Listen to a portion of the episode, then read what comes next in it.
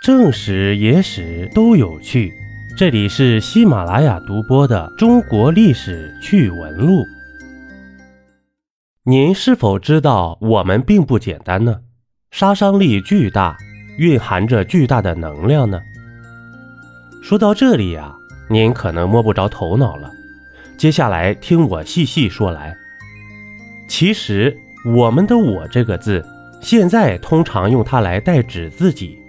但这个“我”字，在古代社会却指的是一种兵器，一种杀伤力惊人的武器。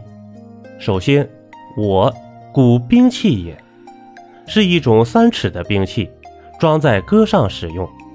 具体怎么写，请看这条声音的封面吧。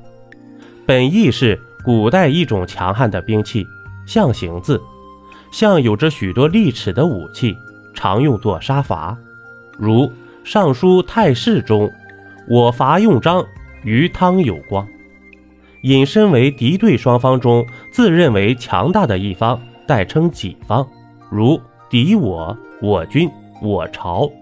在文言文人称代词中啊，吾、于、欲属于一般的第一人称代词，我比较特别，含有自认强大、傲视他人的含义，一般语境中极少见。我这种武器是一种短兵器，形似《西游记》中猪八戒的九齿钉耙，但不是九齿，而是三根齿罢了。装上长柄之后，也可以用于战场厮杀。这种武器在商朝到战国时期盛行，在秦朝以后逐渐消失，被更优良的武器所取代。在商周时期，士兵们使用的武器。都是由青铜打造的，而为了抵御青铜刀剑，士兵们又穿上了皮甲。皮甲的存在，使得当时的青铜刀剑难以切开，难以造成有效伤害。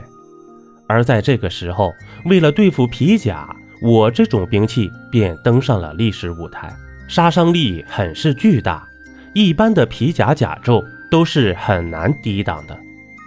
自秦朝以后。由于铁制兵器的出现，我这种青铜兵器也慢慢的消失了，我字也慢慢的失去了它兵器的含义。当我表示兵器含义的时候，古人用朕、小人、贱民以及吾、余等指代第一人称。当时的朕还不是皇帝的专有名词，人人都可自称朕。秦始皇统一天下后。才规定朕用作皇帝自称，同时，当我失去兵器含义时，也并没有被淘汰，而是实现了新生，衍生出另一个含义，自我称为第一人称代词。而最早将我字作为第一人称代词使用的是商朝，当时的王室贵族习惯将自己的部落宗族称为手持战戈的人。凡持戈之人，皆归属我方。而我字在甲骨文中是一个手一个戈字，于是我字便引申出自我的意思，最终逐渐演化成第一人称代词的。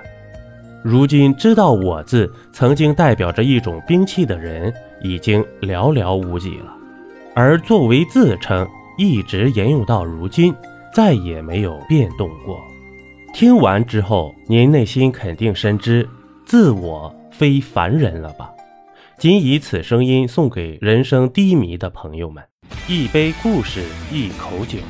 这里是历史绞肉机，我是金刚经。本集播完，感谢收听订阅，咱们下集呀，不见不散。